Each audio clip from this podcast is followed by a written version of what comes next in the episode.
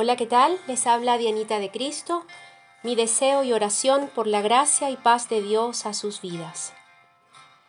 Quiero invitarles una vez más a un tiempo de oración. Vamos a leer en la carta a los colosenses, en el capítulo 3, específicamente en el versículo 13, que dice así, sean mutuamente tolerantes. Si alguno tiene una queja contra otro, perdónense de la misma manera que Cristo los perdonó. Hmm. De la misma manera, es decir, sin guardar rencor.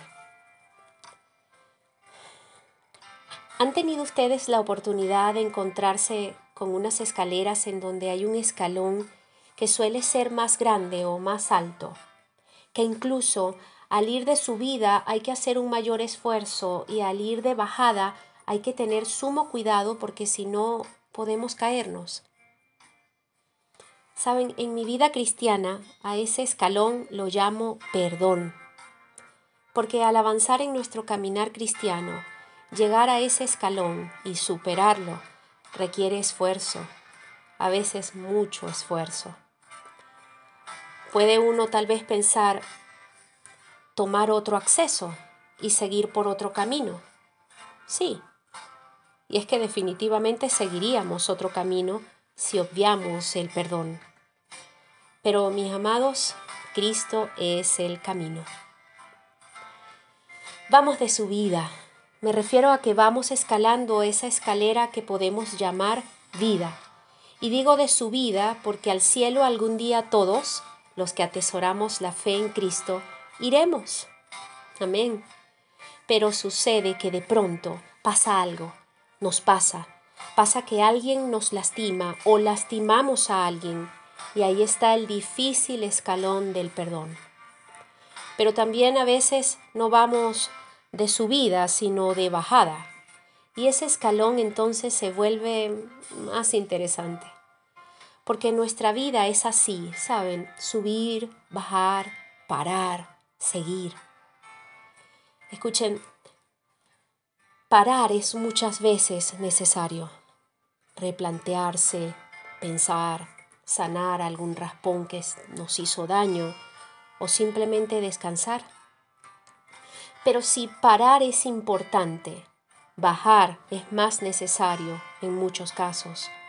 Bajar el afán, bajar el orgullo, bajar la soberbia, bajar hacia la humildad Escuchen, al ir bajando, si no pisamos bien ese escalón del perdón, podemos caer, caer en el aparatoso piso del rencor, que es primo hermano de la amargura en el corazón. Y así, así es muy difícil sanar y continuar, sanar y superar, sanar para seguir de la misma manera que Cristo los perdonó, dice el versículo. Y esto quiere decir que cuando alguien haga algo malo, perdonemos, así como también el Señor nos perdonó a nosotros. Por un momento asimilemos esto. Recordemos cómo Dios nos ha perdonado completamente por todo lo que hemos hecho eso hará que sea más fácil perdonar a aquellas personas que nos han lastimado. El perdón de Dios hacia nosotros debe impulsarnos siempre a perdonar a los demás. Oremos. Padre, admitimos que hemos tropezado en el escalón del perdón.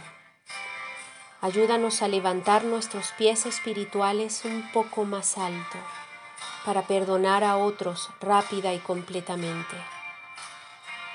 Ayúdanos a no tropezar con nuestro propio pecado de falta de perdón, sino a recorrer el camino sin tropezar.